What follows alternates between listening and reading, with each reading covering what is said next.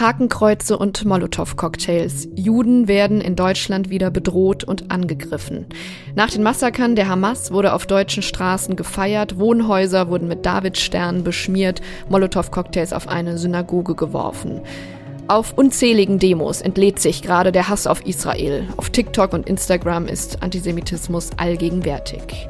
Linke Gruppen, Klimaschützer und auch Intellektuelle stimmen in den Free Palestine Chor ein, sagen Ja, aber und reden von der Besatzung, noch bevor die Opfer der Hamas beerdigt sind.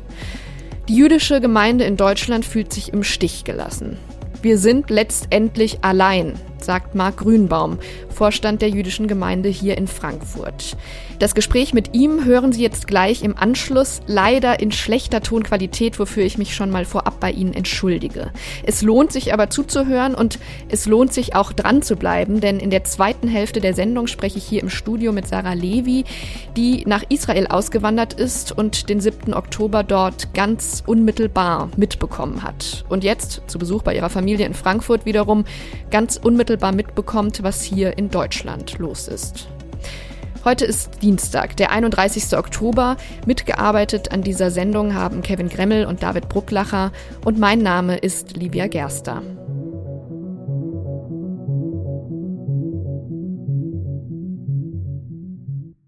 Ich kann jetzt mit Marc Grünbaum sprechen. Er ist im Vorstand der jüdischen Gemeinde hier in Frankfurt, dort für Bildung und Kultur zuständig und außerdem im Direktorium des Zentralrats der Juden.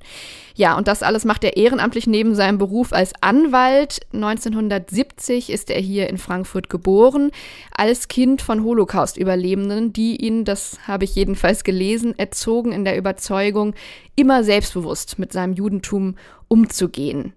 Herr Grünbaum, als erstes gleich die Frage, gelingt Ihnen das auch jetzt, wo der Antisemitismus in Deutschland wieder grassiert? Mir gelingt es auf jeden Fall. An dieser Grundhaltung hat sich trotz der gegenwärtigen Umstände für mich nichts geändert. Ähm, ich lebe mein Judentum selbstbewusst. Ich würde mich nie verstecken. Ich ähm, glaube, das Gegenteil ist richtig. Und insofern gilt das, was ich während meiner Erziehung an Selbstbewusstsein vermittelt bekommen habe, auch heute. Und trotzdem ist es ja wahnsinnig erschreckend, wenn man sieht, dass Wohnhäuser jetzt wieder hier mit David-Sternen markiert werden, ähm, dass die Gräueltaten der Hamas gefeiert werden mit Süßigkeiten in Neukölln etwa. Würden Sie da auch, so wie unser Verfassungsschutzpräsident, von einer Zäsur sprechen? In jedem Fall. Eine Zäsur in mehrerer Hinsicht.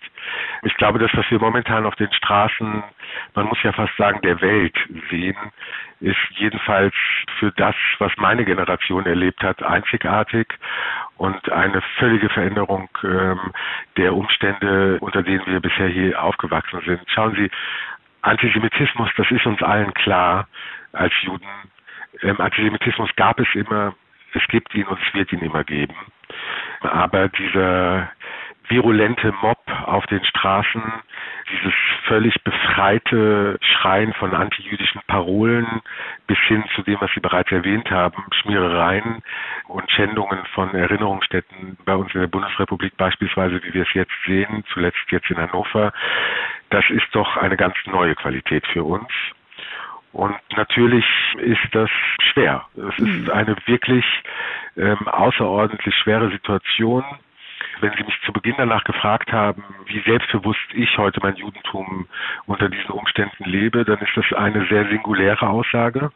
Leider, das möchte ich ergänzen, ähm, weil das jedenfalls mein Eindruck äh, momentan mhm. nicht die Mehrheit mhm. der ähm, jüdischen Gemeinschaft in Deutschland repräsentiert. Ich sehe und ich merke, dass sehr viele sich zurückziehen, dass sie in der Tat ihre jüdischen Symbole anfangen zu verstecken. Und wenn man in der Vergangenheit immer so ein bisschen das Gefühl hatte, dass das ein eher subtiles ähm, Gefühl ist, was jemanden dazu veranlasst, sein Judentum oder jedenfalls jüdische Symbole zu verstecken, dann ähm, ist das heute mit Sicherheit Umständen geschuldet, von denen ich glaube, dass es in der Tat auch eine ernstzunehmende Gefahr gibt, wenn man mit jüdischen Symbolen ähm, öffentlich sich zeigt. Hm. Ja, und es ist ja auch keineswegs so, als wäre jetzt nur Neukölln sozusagen eine No-Go-Area mit der Kippa, sondern Überall ähm, hier in Frankfurt, in Berlin, sonst wo haben sich auch zum Beispiel linke Gruppen solidarisch mit Gaza gezeigt, ohne jetzt überhaupt nur ein Wort über den Terror der Hamas zu verlieren. Ähm, Fridays for Future zum Beispiel hat Israel einen Genozid an den Palästinensern vorgeworfen. Wir haben diesen Slogan gehört, Free Palestine from German Guild, was einen irgendwie an Neonazis erinnert, die über einen Schuldkult klagen. Ähm, was sind denn Ihre Gedanken, wenn Sie deutsche Jugendliche sowas und nicht nur Jugendliche, auch ältere Studenten und so weiter rufen hören? Geschichtsvergessen, ähm, unsolidarisch, falsch. Wenn ich das höre, dann muss man sich auch die Frage stellen, was ist hier in den letzten 78 Jahren passiert und letztendlich, wo sind wir gescheitert? Wo ist die Politik gescheitert? Wo ist die Bildungsarbeit gescheitert? Und wo sind wir als Gesellschaft gescheitert? Das sind die Gedanken, mit denen man sich beschäftigt, wenn man solche völlig unreflektierten und falschen Parolen auf den Straßen hört. Hm, ja, und man konnte sich ja wundern, dass eben Solidaritätskundgebungen mit Israel jetzt eher klein ausfielen im Vergleich mit den vielen großen Palästina-Demos obwohl ja Israel angegriffen wurde und obwohl unschuldige Menschen, Kinder und Alte so brutal massakriert wurden, was einen ja erst einmal einfach nur schockiert, jetzt vollkommen unabhängig vom Nahostkonflikt. Hat sie diese Reaktion getroffen? Hat sie das überrascht? Das sind zwei Fragen. Ob es mich getroffen hat oder überrascht hat. Ähm, ich, ich würde gar nicht aufwiegen. Ich, ich glaube, es geht per se nicht um die Zahl, auf welcher Demonstration mehr oder weniger ähm, Menschen sind. Und klar, wir als jüdische Gemeinschaft in der Bundesrepublik, wir sind eine sehr kleine, eine sehr überschaubare Gemeinschaft. Was mich betroffen und getroffen hat, ist die Tatsache, dass wir letztendlich alleine sind. Ähm, das ist in dieser Form, glaube ich, auch ein relativ neues Phänomen, wenn man das vergleicht zu den Ereignissen aus den 1990er Jahren, bei denen ja mit Lichterketten, Gedenkmärschen ähm, und Veranstaltungen wirklich Zehntausende erreicht wurden und zwar vor allen Dingen auch Nichtjuden erreicht wurden. Das ist etwas, was ich ähm, als neu empfinde, also überrascht nicht unbedingt, weil die Haltung ähm, zu Israel in der Bundesrepublik schon immer sehr ambivalent gewesen ist. Ich glaube nur, dass die Ereignisse vom 7. Oktober keine Ambivalenz zulassen, sondern eine eindeutige Reaktion, und zwar der Zivilbevölkerung.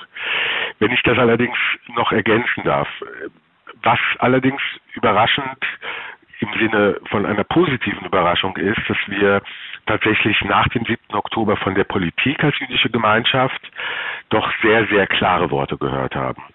Und dass wir dort eine sehr deutliche und klare Solidarität ähm, jedenfalls in den Anfangstagen nach dem 7. Oktober ähm, gespürt haben, was in der Vergangenheit ähm, auch nicht immer der Fall gewesen ist. Aber von der Zivilgesellschaft fühlen Sie sich alleingelassen? Von der Zivilgesellschaft fühle ich mich alleine gelassen und ich, es ist noch nicht mal eine Frage des Gefühls. Ich glaube, ähm, es ist eine Frage der objektiven Beurteilung.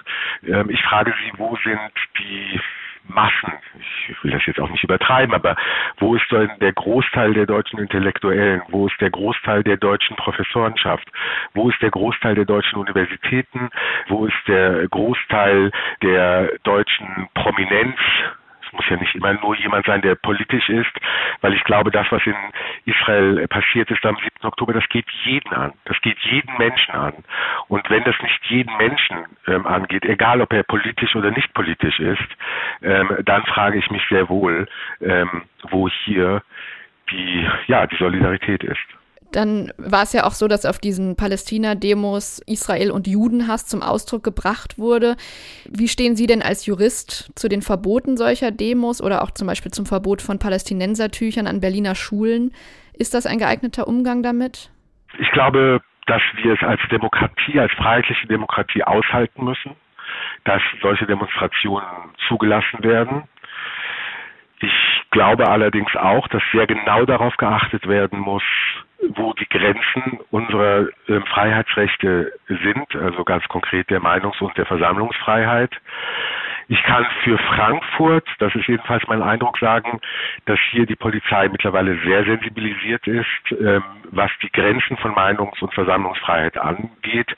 Und obwohl eine Demonstration dann genehmigt ist oder genehmigt wird, beispielsweise aufgrund einer gerichtlichen Entscheidung, dass die Polizei hier mittlerweile sehr sensibilisiert ist darauf, dann einzuschreiten, wenn diese Grenzen eben überschritten werden.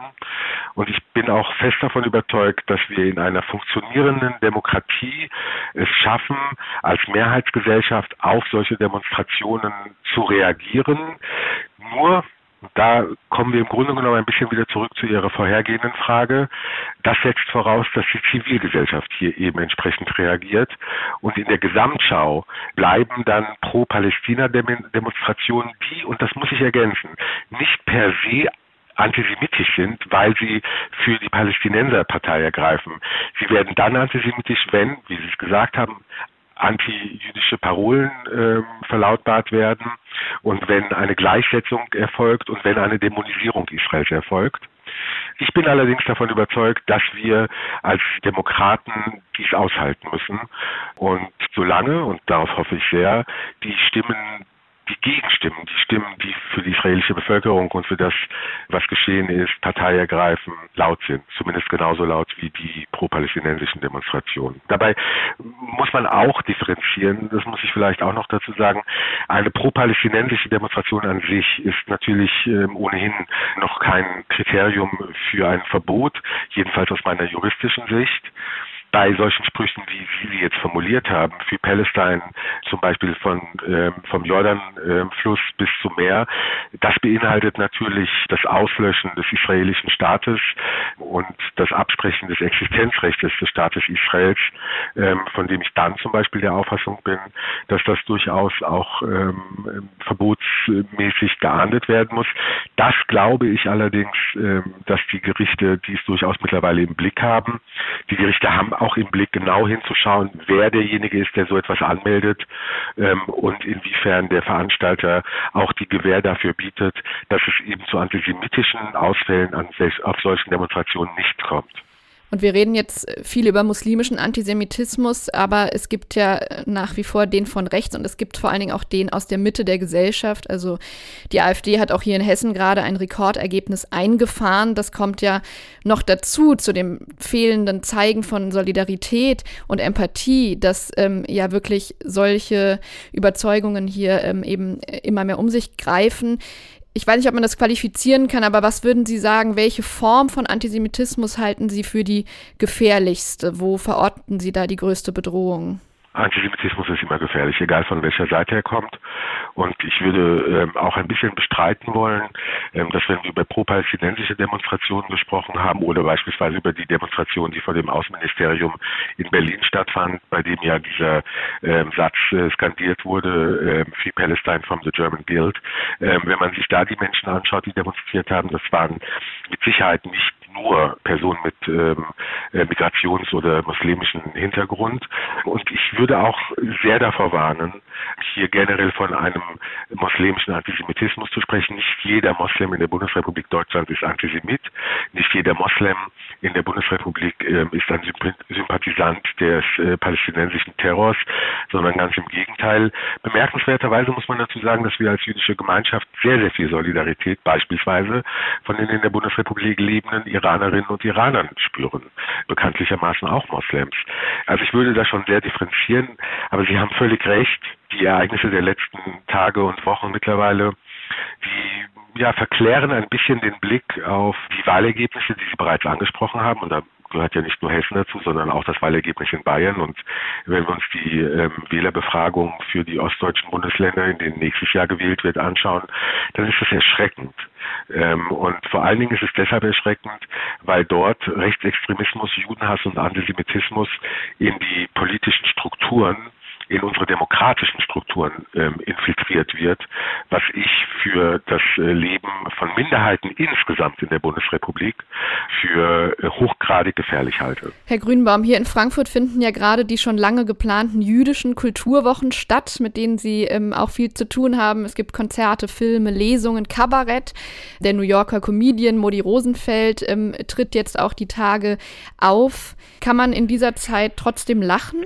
Man muss lachen. Lachen ist ein Heilmittel, von dem ich glaube, dass es uns gerade in diesen Tagen sehr viel hilft. Es hilft uns dabei, ein bisschen mal abzuschalten, ein bisschen mal auf andere Gedanken zu kommen und ähm, vor allen Dingen diese Veranstaltungen helfen uns zusammen zu sein. Und das ist etwas, was ich momentan sehr stark spüre in der jüdischen Community, dieses Gefühl und diesen Wunsch des Zusammenhalts und des Zusammenseins, ähm, weil die Gemeinschaft stark macht und einen stärker macht. Weil man gerade mit den Gefühlen, wie ich sie vorher beschrieben habe, dieses Alleingelassenwerdens, gerade in der jüdischen Community jetzt natürlich besondere ähm, Schutzräume ähm, hat und auf Menschen trifft, deren Gefühlslage ganz ähnlich ist. Reden hilft, das Zusammenkommen und das Aufeinandertreffen hilft, Kommunikation hilft. Und insofern glaube ich, dass es genau jetzt eigentlich der richtige Zeitpunkt ist, zumal ähm, ich auch immer darauf hoffe, dass ähm, auch Nichtjuden sich ähm, nicht davon abhalten lassen, solche Veranstaltungen als Zeichen ihrer Solidarität zu besuchen, weil natürlich über allem derzeit auch die aktuelle Sicherheitslage ein bisschen schwebt und ich gut nachvollziehen kann, beziehungsweise jedenfalls weiß, dass es viele Bedenken gibt, solche Veranstaltungen zu besuchen, weil Leute schlichtweg Angst haben. Also der dringende Tipp, sich mal das tolle Programm der jüdischen Kulturwochen anzusehen. Vielen Dank, Herr Grünbaum, für dieses Gespräch. Sehr gerne. Einen schönen Tag noch. Ja, ich freue mich jetzt sehr, mit der Journalistin und Buchautorin Sarah Levi zu sprechen, hier im FAZ-Studio in Frankfurt, wo Sarah gerade bei ihren Eltern zu Besuch ist. Gerade noch war sie in Israel, wohin sie vor vier Jahren ausgewandert ist und wo sie mit ihrem Mann und ihrem Kind lebt. Und über diese Geschichte, ihr Aufwachsen als Jüdin hier in Frankfurt, ihre journalistische Arbeit in Hamburg und dann eben ihren Weg nach Israel, hat sie ein sehr persönliches und sehr lesenswertes Buch geschrieben und wollte jetzt eigentlich in Deutschland sein, um so ein bisschen auf Lesereise zu gehen. Und plötzlich nach den schrecklichen Massakern der Hamas hat diese Reise so einen, ja, ganz anderen Sinn bekommen und war vielleicht, kann man sagen, fast so was wie eine Flucht aus Israel erstmal in die relative Sicherheit. Ja, Sarah, vielleicht kannst du uns zuerst mal erzählen, wie hast du diesen 7. Oktober erlebt?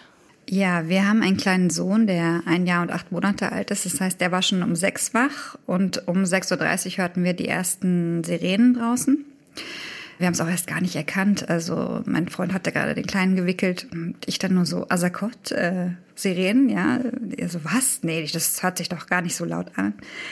Dann haben wir ja das gemacht, wovor ich wirklich wahnsinnige Angst hatte. Wir haben bei uns im Haus leider keinen Bunker. Wir haben ein sehr mhm. altes Haus. Mhm. Äh, das ist wirklich eine halbe Bruchbude. Und wir sind dann einfach in den Hausflur gegangen, so wie sonst auch, wenn Israel beschossen wird. Und es war mein absoluter Horror, da unten zu stehen mit einem kleinen Kind mhm.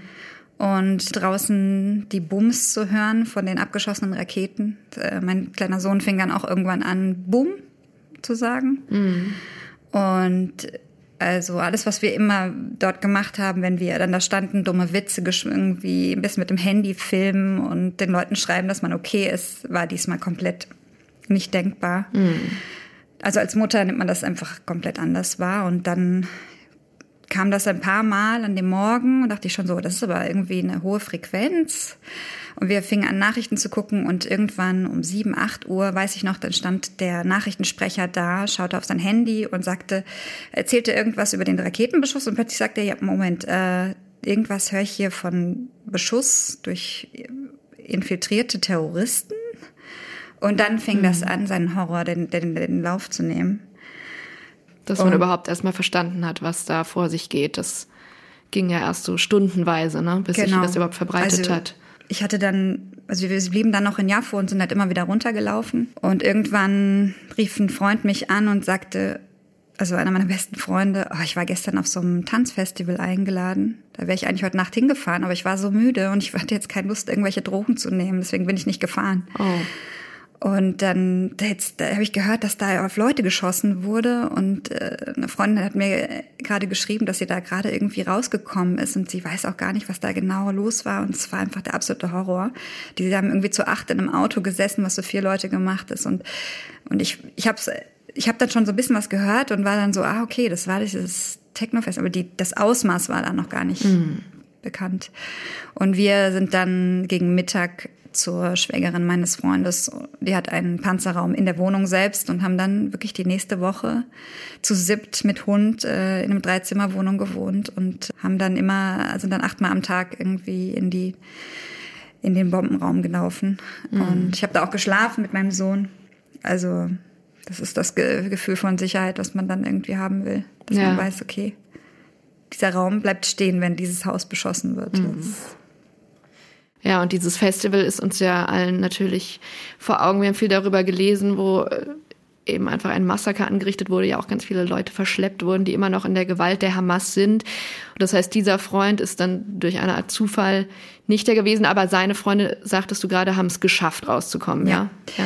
Also die direkten Freunde, mit denen er hin wollte, die haben es geschafft. Und ich kenne bisher auch nur Menschen über zwei Ecken, die Verwandte in den Kibbutzim hatten oder auf diesem Festival jemanden verloren haben oder oder auch auf, auf Geiseln warten, dass die befreit werden. Ich habe Freunde, die jetzt eingezogen wurden, auch wirklich Väter von ganz jungen Kindern.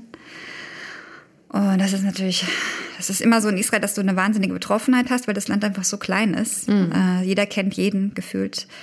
Und das ist äh, diesmal noch mal was wirklich anderes. Mhm. Also das ist auch etwas, was ich immer versuche auf meinen Lesungen zu sagen.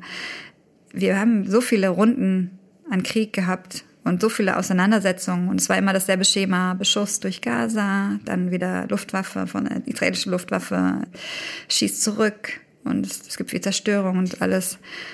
Und diesmal war das wirklich ein Gefühl von, sie könnten vor unserer Haustür stehen und sie könnten reinkommen und sie könnten uns töten. Und das ist etwas, das hat wirklich uns alle wahnsinnig fertig gemacht. Also es macht es immer noch auch wenn wir hier sind, ja. spüren das immer noch. Ja, Raketenalarm gehört ja dazu zum Alltag in Israel, wie du auch in deinem Buch schreibst. Aber wie du sagst, jetzt ist eben was passiert, was eine ganz andere Dimension hat und was ganz anderes war als das Übliche, was man eben kennt nämlich sowas wie der 11. September Israels. Was würdest du sagen, was macht das mit der Gesellschaft in Israel? Was kriegst du auch jetzt mit von deinen Freunden dort? Wie gehen die um mit der Angst? Ganz unterschiedlich. Also ich merke eine ganz große Traumatisierung einerseits, also einerseits durch diese ganze Brutalität, vor allem die jungen Mütter, die ich kenne. Also ich meine, heute jetzt ging die ganze Zeit die letzten Tage rum, dass ein Baby in den Backofen gelegt wurde und die Mutter vergewaltigt wurde und die Schreie des Babys äh, im Backofen anhören musste. Ja, das ist so unvorstellbar, wirklich, was man da. Und ähm, ich merke da dass diese, diese Bilder, die ja auch teilweise gefilmt wurden, diese Sachen, dass die einfach so einen riesigen Schock ausgelöst haben. Andererseits muss man auch sagen, dass was Israel gerade leistet, was die israelische Zivilgesellschaft gerade leistet, unglaublich ist. Also die, es wurden sofort Hilfezentren irgendwie aufgebaut, wo man gesammelt hat für Soldaten, für die betroffenen Familien. Es gibt Menschen, die einfach nur ihre Hunde in die Hotels bringen, um damit die mit den kleinen Kindern spielen, die jetzt äh, aus diesen Kibbutzim und den Orten kommen, vom Gazastreifen, die geräumt wurden und jetzt in Hotels in ganz Israel leben, äh, mit, damit die Kinder ein bisschen Ablenkung bekommen. Es gibt echt äh, Menschen, die Massagen anbieten von Yogastunden, einfach um die Menschen ein bisschen aufzufangen. Und die also was, es ist wirklich unfassbar, was dort geleistet wird. Und ich, also ich finde das wirklich, wir sind rausgeflogen, weil wir einerseits, weil ich wirklich auch Arbeit hatte. Ich wäre sowieso jetzt in Deutschland, aber auch, weil ich das meinem Sohn nicht antun wollte. Ich wollte nicht, dass er achtmal am Tag mit mir in den Panzerraum rennt. Und mhm. ich muss auch sagen, mir haben diese Sirenen wirklich zugesetzt. Äh, ich konnte nicht mehr schlafen und habe mir große Sorgen gemacht. Mhm. Ähm, die Sorgen sind immer noch da hier in Deutschland, aber wir können wieder schlafen. Und ich glaube, das ist so, dass das, was wirklich mit der Gesellschaft passiert, werden wir sehen, mhm. wenn wir wieder zurückkommen. Ja. Diese tiefe Traumatisierung geht ja nicht einfach weg. Sie wird jetzt ein bisschen weggepusht. Man verfällt in so einen Aktionismus, mhm. ja, und versucht irgendwie zu helfen. Wir haben auch äh, für Soldaten Sachen gesammelt und, und abgegeben bei Sammelpunkten und aber wenn das irgendwann mal vorbei sein sollte und wir wirklich in Anführungsstrichen gewinnen, also ich meine, gibt es eigentlich nur Verlierer auf allen Seiten, aber dann würden wir, wird, werden wir erst sehen, was es mit dem Volk macht. Also. Mhm. Dein Buch, was ja noch gar nicht alt ist, liest sich aber trotzdem ja so ein bisschen wie aus einer anderen, irgendwie einer unbeschwerteren Zeit. Du beschreibst eben darin, wie du dich in Israel verliebt hast und so sehr, dass du eben irgendwann wirklich entschieden hast, deiner Heimat in Deutschland den Rücken zu kehren und dorthin zu ziehen. Bevor wir vielleicht gleich nochmal eben darüber reden, was sich möglicherweise verändert hat, Magst du das vielleicht noch mal ganz kurz erzählen? Was, was war es, was dich zum Auswandern gebracht hat? Vielleicht gucken wir noch mal auf dieses optimistischere Land ja. Israel, was es ja auch immer auch noch, noch, gibt. Genau. Das gibt es auch noch irgendwo. Ja, ich, ich bin mit einer deutschen und einer jüdischen Familie aufgewachsen. Und also deutsch im Sinne von christlich und mit Weihnachtsbaum und allem. Mhm. Und ich hatte, ich war hier auf einer jüdischen Schule in Deutschland und hatte immer das Gefühl, ich finde meinen jüdischen Platz nicht. Also ich finde meine, meine Identität finde ich nicht wieder in dem Judentum, was äh, meine Schulfreunde und äh, Bekannten gelebt haben. Ich hatte immer das Gefühl, wir sind so ein bisschen liberaler und wir machen so einen wilden Mix aus hier Salami essen und mhm. da Fasten an Yom Kippur und, und Schabbatkerzen zünden, aber trotzdem das Handy benutzen. Also es war, bei uns zu Hause ist immer bis heute so ein ganz bunter Mix aus mhm. allem, wo, was uns gerade so passt. Und diese Liberalität habe ich einfach nicht so viel gesehen bei, bei meinen Freunden. Und ich habe äh, dann irgendwann mich vom Judentum abgewendet und bin zwar noch nach Israel in Urlaub gefahren, um Verwandte zu sehen, aber mehr war es eigentlich nicht. Und dann habe ich irgendwann Israelis kennengelernt kennengelernt und habe gesehen, die haben auch ganz viel verschiedene Identitäten, die haben, kommen aus allen möglichen Ländern, die haben Wurzeln im Jemen, die haben Wurzeln in Russland, in den USA. Und jeder muss irgendwie entscheiden, was nehme ich noch davon mit und wie weit bin ich Israeli und was bedeutet das für mich? Was bedeutet der Glaube für mich? Und diese, diese Ambivalenz, die viele Israelis hatten, das hat mich fasziniert, weil mhm. es, da konnte ich mich wiederfinden. Gleichzeitig haben sie mich wahnsinnig willkommen geheißen mit allem, wirklich mhm. mit einer ganz großen Wärme überschüttet. Bis heute ist das so. Und das will ich gar nicht. Das, das wollte ich dann immer mehr. Und irgendwann kann man halt viermal im Jahr nach Israel fliegen und da wochenlang bleiben. Und dann denkt man sich, okay, ich muss das jetzt machen. Ja. Diese Wärme, die dir dann in Hamburg manchmal gefehlt hat. Ja, also ich hatte auch in Hamburg ganz, ich habe auch immer noch in Hamburg ganz, ganz tolle Freunde, aber es ist einfach, die israelische Gesellschaft ist da ein bisschen anders. Also es ist absolut legitim zu sagen, ich bin jetzt im Pyjama, kann ich noch mal vorbeikommen? Mhm. Oder das ist so, ich, wir kündigen uns irgendwie spontan irgendwo an und das, die Leute haben immer, ja, komm vorbei, ich habe nichts zu essen außer Cottage-Käse, äh, ja. Ich so, kein Problem. Ja. Ja. Und das ist einfach etwas, das hat mir ein bisschen gefehlt, die Spontanität, dass die offene Tür, dieses Voreinander weinen können, das Schwächen zeigen über Probleme ganz offen reden, auch wenn man sich noch nicht so lange kennt. Das äh, hat mir ein bisschen gefehlt. Mhm. Und dann war es ja erstmal so ein Israel äh, aus Urlauben und was ja vielleicht eh immer so ein bisschen rosa-roter noch gefärbt ist. Und äh, das Ankommen für dich hat dir das dann aber nochmal auch ein bisschen ein anderes Land gezeigt. Du bist ja dann nach Jaffo gezogen, ne? was ja auch ein interessanter Stadtteil ist. Äh, ja, also ich habe ganz viel über Israel gelernt. Ich lerne immer noch wahnsinnig viel über Israel und äh, man lernt, glaube ich, auch nie aus, weil Israel einfach so eine spannende, interessante und sehr komplexe Gesellschaft hat, die aus so vielen Facetten zusammengesetzt ist. Es ist wirklich ein Mosaik aus Kulturen und Werten und Familiengeschichten und das ist etwas total Faszinierendes es ist manchmal auch etwas Gruseliges, weil natürlich nicht alle Teile sich verstehen. Und ein Freund von mir hat immer mal gesagt, steht auch in meinem Buch, wenn Israel nicht von Feinden umgeben wäre, gäbe es hier einen Bürgerkrieg. Und tatsächlich ist das Wort Milchemet Achim, also der Bruderkrieg, sagt man im Hebräischen, ist das eines der, der Unworte dieses Jahres. Das Land ist so gespalten. Es ist äh, nicht mehr wie jetzt 2021 beim letzten Krieg nur jüdische Israelis und arabische Israelis, sondern diesmal ist es wirklich so ganz viele einzelne Gruppen gegeneinander, radikale gegen gemäßigte, die Justizreform. Also es ist einfach, ja, ich habe kennengelernt, dass es wirklich, umso mehr Hebräisch ich kann, umso komplizierter wird alles. Mm, ja, klar. Es sind auch mehr Geschichten, also deswegen bin ich auch immer noch da, weil ich immer noch denke, ich bin hier sehr, sehr stimuliert durch Geschichten, die ich hier erlebe. Aber wie viel kann man aushalten, wenn man nur dazu gezogen ist? Ja, mhm. Das frage ich mich auch immer wieder. Ja. Und du hast vorhin erzählt, ihr habt jetzt gerade eine Wohnung gekauft. Ja, ja.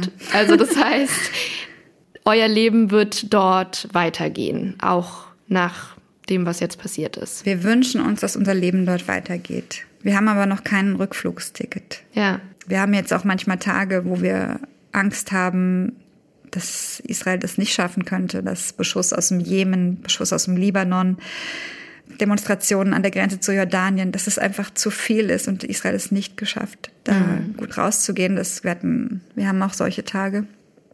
Und dann die Frage ist, wohin? Mhm. Wohin kann man als Jude gehen? Wo ist man sicher?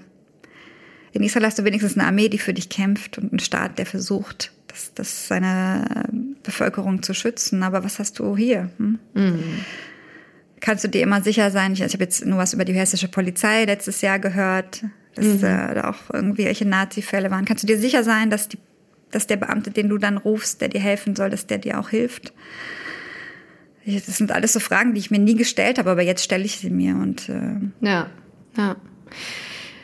Ja, und da sind wir jetzt ja schon in Deutschland, wo ja auch Jüdinnen und Juden gerade erzählen, wie schwierig es einfach gerade ist. Und ähm, man hat die Szenen aus Neukölln gesehen, wo gefeiert wurde, äh, was am 7. Oktober passiert ist, wo Baklava verteilt wurde. Und man sieht vor allen Dingen riesige Pro-Palästina-Demos und fragt sich, wo sind eigentlich die anderen Demos? Wie kommt dir das jetzt gerade vor, wo du das in Deutschland mitkriegst? Ich versuche nicht so viel mitzukriegen, ehrlich gesagt. Ich bin schon komplett überwältigt von dem, was ich meinen Instagram-Feeds und Facebook-Feeds und Twitter lese. Ich habe, wir hatten, waren jetzt auch nach Berlin eingeladen und haben entschieden, dass wir nicht diesmal mhm. hinfahren. Das ist für meinen Freund eh nicht so einfach, jetzt äh, nicht, also nicht frei einfach Hebräisch reden zu können, sondern ein bisschen aufzupassen. Und eigentlich redet der Hebräisch mit meinem Sohn. Und ja, also ich, ich sage immer, ich weiß nicht, wer da genau demonstriert. Wenn das Menschen mit palästinensischen Wurzeln sind, okay, ich weiß nicht, das kann ich immer noch nicht verstehen, weil ich die sich ja auch nicht mit den Werten der Hamas, äh, also ich kann mir ja. nicht vorstellen, dass sie sie alle unterstützen. Und ich will auch immer noch glauben, dass wenn wir Juden so vielfältig sind, man sagt immer irgendwie sieben Juden, zehn Meinungen, ja, ja. Ähm, dass sie Menschen mit oder Muslime oder ich weiß nicht, ob es alles Muslime sind, Menschen mit arabischem Hintergrund, dass, dass die auch so viele Meinungen haben. Mhm. Aber die schiere Masse dieser Demonstrierenden und, und das, was ich auf äh, Social Media davon mitbekomme, ist, äh, es ist schon sehr, sehr beängstigend. Auch wenn man die Schilder sieht und was da geschrien wird teilweise. Also. Ja. Und es ist ja wirklich kein Problem aus Neukölln. Also Nein. wir haben äh, linke Demonstranten, die irgendwie schreien Free Palestine from German Guild, wo man sich auch fragt, was soll das eigentlich heißen? Fridays for Future, die da eine unklare Rolle spielen. Aber dann ja auch das Wochenende, an dem das passiert ist in Israel, weil hier wurde hier gewählt in Hessen und Bayern, wo äh, ein freie Wählerchef Aiwanger im Prinzip belohnt wurde für ähm, ja diese ganze Affäre um das antisemitische Flugblatt, was es gab. Also es ist ja wirklich so aus allen Ecken und enden. Es ist ja auch äh, erwiesen, dass äh, der Antisemitismus auch aus der Mitte der Gesellschaft kommt und nicht nur von irgendwelchen Migranten oder Menschen mit migrantischem Hintergrund oder äh, das ist alles schon längst erwiesen. Und ich finde, ich muss ja gar nicht nur auf die Demos gucken. Ich, sogar meine Schwester kriegt irgendwelche Kommentare von Leuten, die dann im gleichen Atemzug sagen, aber die Bilder aus Gaza, das ist ja schon schlimm. Ja, gut, also ja. die Bilder sind schlimm, aber es passiert dann auch eine Selbstverteidigung eines Landes, ja. was angegriffen wurde. Und ich weiß nicht, ob die Bilder aus, aus den Kibbutzim, ob die irgendwie weniger geteilt wurden oder was, aber es scheint den Leuten nicht so präsent zu sein oder mhm. es scheint relativ schnell in Vergessenheit geraten zu sein. Und ja. das es ist anstrengend. Ja.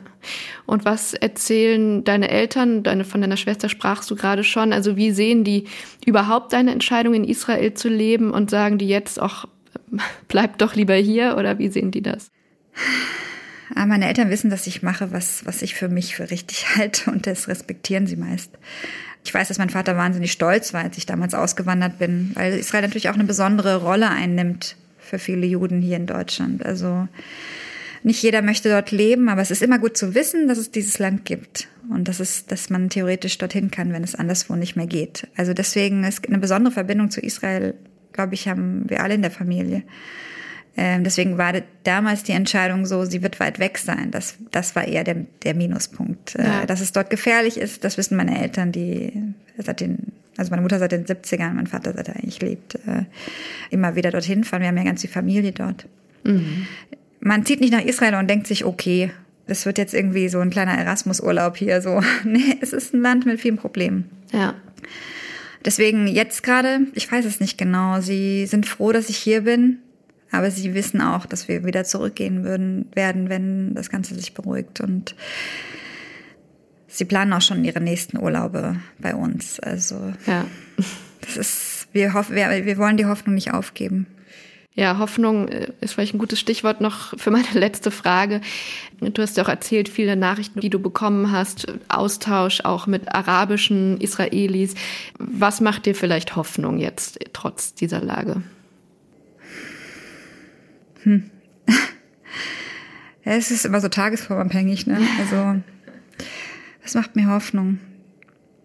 Ich glaube, ich kann nur für mich und meine Familie reden, dass ich meinen Sohn, der bei einer arabischen muslimischen Tagesmutter ist, so erziehe, dass er immer den Menschen sehen wird.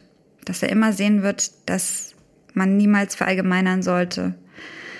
Und ich weiß, dass diese Tagesmutter jetzt in Jafo noch sitzt und die hat auch keinen, keinen Panzerraum und äh, die hat Angst, ihre eigenen Kinder rauszuschicken, weil sie Angst hat, dass sich irgendwelche radikalen Juden an ihnen rächen wollen.